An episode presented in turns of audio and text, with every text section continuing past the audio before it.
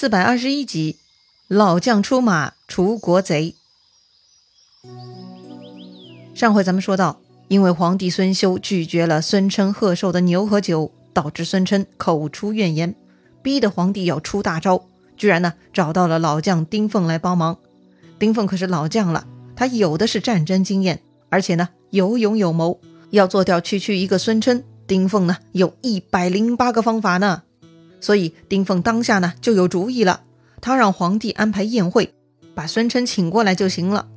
要说呀，老天对孙琛还是不薄的，居然呢还有预兆提醒。所以孙琛家人劝孙琛不要赴宴，但孙琛呢不以为然。天象，这禁军都在我兄弟几个手里，皇宫就是咱家，谁还能动得了我吗？万一真的变动，到时候府中放火为号吧。一番吩咐呢，孙琛就大摇大摆去皇宫赴宴了。皇帝看到孙琛来了，十分热情。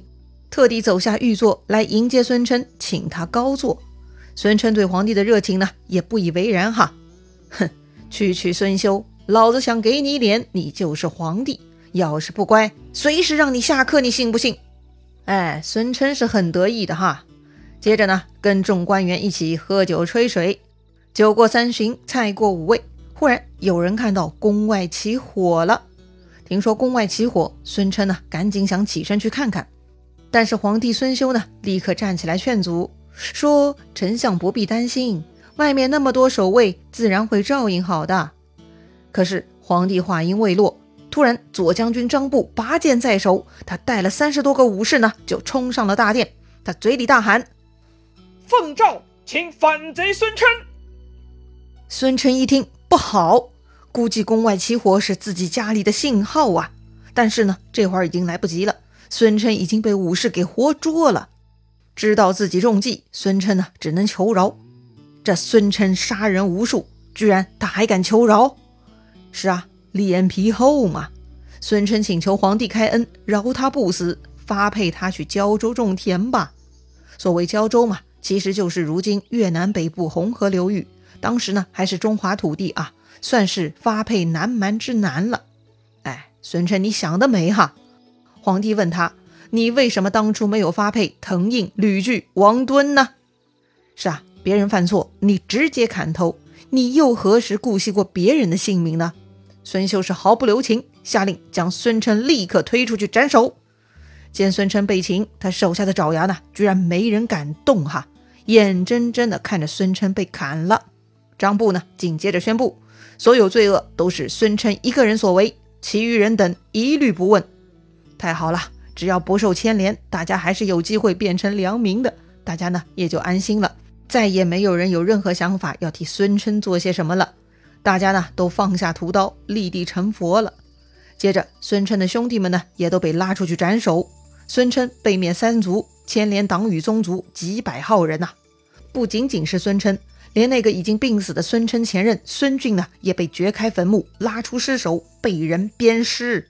而曾经被孙俊、孙琛害死的诸葛恪、滕胤、吕据、王敦等家人，全部重建坟墓，表彰他们的忠义。有些受他们牵连而被流放他乡之人呢，全部赦免，回归乡里。这次事件的大导演、大编剧丁奉受到了隆重的封赏，这个嘛也不在话下了。为了庆祝吴国除掉大害，孙休呢还特地派人送信去给蜀国皇帝刘禅。刘禅表示替孙休高兴。也派遣使者向吴国回礼祝贺。当然，报告好消息呢是一方面，另一方面呢，孙休也想了解一下同盟国的国情哈。当时孙休派出去的吴国使者呢，名叫薛许，他呢挺会观察的。从成都回来呢，就向孙休报告说，蜀国如今管事的呢是中常侍黄皓，很多公卿大臣都阿谀奉承他，所以朝廷内听不到真话直言，大家都虚情假意。蜀地民众面黄肌瘦，都营养不良，生活水平很差呀。如今的蜀国就是所谓燕雀楚堂，不知大厦之将焚者也。啥意思呢？哎，意思就是啊，燕雀住在高高的堂上，但他们并不知道大楼即将被焚烧毁灭。这些蜀人呢，浑浑噩噩，麻木不仁，真是国家危险而不自知啊！啊，不会吧？孙休是不由惊叹呐。若是诸葛武侯还在，何至如此呢？是啊，诸葛亮操碎了心，他怎么可能不顾百姓疾苦？怎么会让宦官当道嘛？孙休觉得呀，还是有必要要提醒一下蜀国。于是呢，他又写了国书，派人送去蜀国，说司马昭不日就要篡夺魏国，到时候必将侵犯吴国、蜀国，向咱们示威。所以呢，大家应该都要做好准备呀。接到孙休的提醒，刘禅是没啥感觉的。司马昭要抢曹家的皇位，抢就抢呗，爱干嘛干嘛，反正中原还在他们手里。魏国也是司马昭说了算的嘛。但是这个消息对姜维的意义就不同了。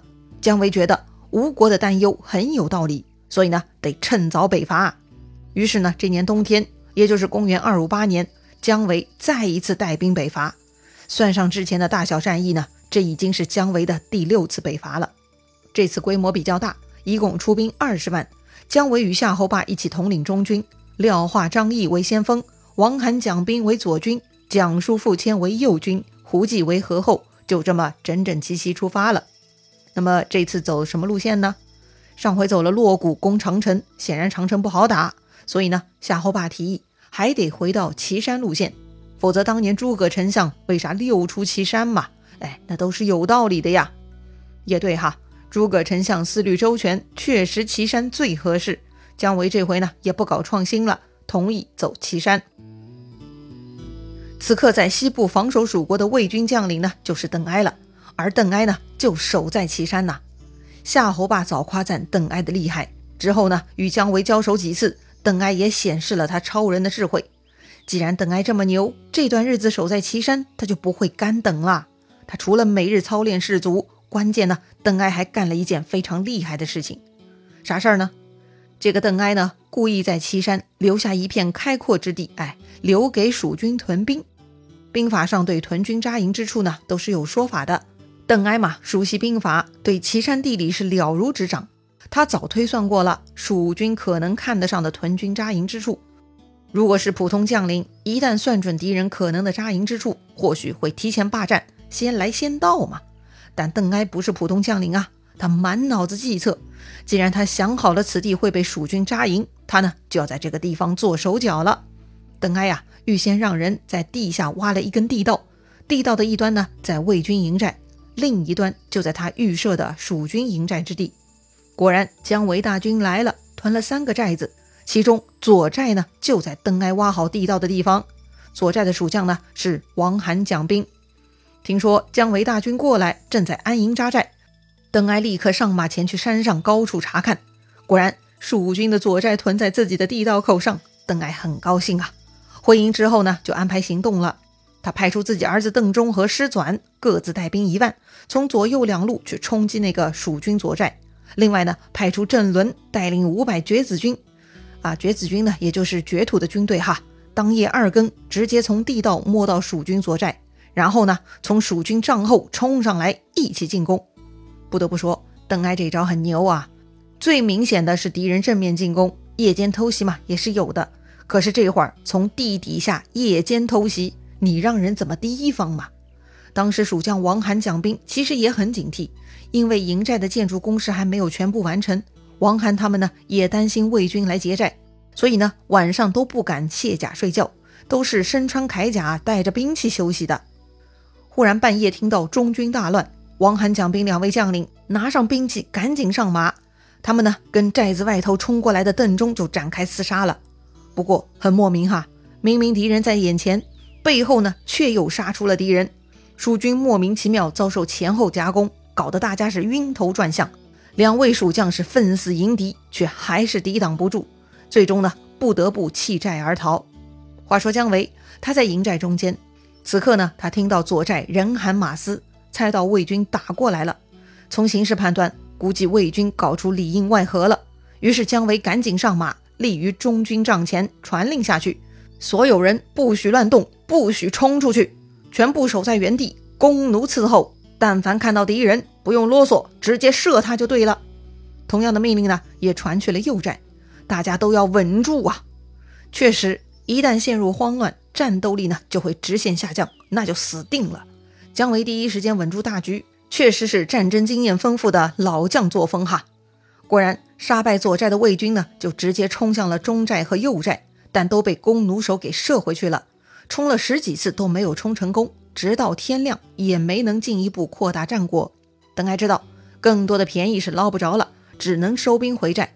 这回姜维呢，也显示了自己临危不乱的将才之能，连邓艾都不得不感慨呀：这姜维深得孔明之法呀！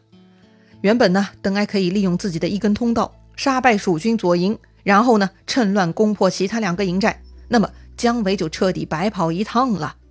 没想到。居然被他给守住了。第二天，王涵蒋兵收拢败兵，来到大寨前向姜维请罪。姜维呢，自然不会怪罪他们。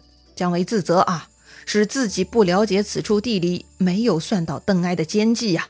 一番安抚呢，再度调拨人马给王涵他们，令他们重新安营。另外，打扫战场，将那些战死的尸体呢填入地道之中，堵绝地道。这样呢，邓艾就不能用第二次地道了。接着呢，姜维令人向邓艾下战书，约定来日交锋。邓艾呢，还是爽快答应了。不过这回他没爽约啊。第二天如约来到岐山前，两军再度会面。姜维布阵是诸葛老师的八卦阵，按照天地风云鸟蛇龙虎之形布好了阵法，严阵以待。邓艾一看，啊，八卦阵啊，于是呢。邓艾也布了一个一模一样的八卦阵，一模一样算个啥嘛？姜维很不爽，他持枪纵马大喊：“你学我排八卦阵算什么？你能变阵吗？”邓艾笑了哈，笑话，你以为此阵就你会布吗？我既然会布阵，怎会不知变阵？哎，邓艾的口舌不灵便，说话有些别扭哈。说完呢，邓艾勒马入阵，令执法官挥动令旗，左右招展。很快呢，就变成了八八六十四个门户。变完之后，邓艾再度来到阵前，他问姜维：“瞧吧，你看我的变法如何呀？”姜维呢，摇摇头哈，一副瞧不上的模样，说：“呀，虽然不差，但是你敢跟我的八卦阵相违吗？”哎呀，真气人！姜维也太拽了吧！有什么不敢吗？邓艾呢，立刻指挥自家军队就开始行动了。还记得当年诸葛亮跟司马懿斗阵吗？司马懿是认得八卦阵的，但是他却没能攻破八卦阵。如今的邓艾比司马懿厉害啊！他不仅认识，居然自己也能布阵。当然，这八卦阵显然不是诸葛亮的专利，不过学问学问都得靠自己琢磨研究的。诸葛派的八卦阵跟邓派的八卦阵。到底哪一家更胜一筹呢？精彩故事啊，下一回咱们接着聊。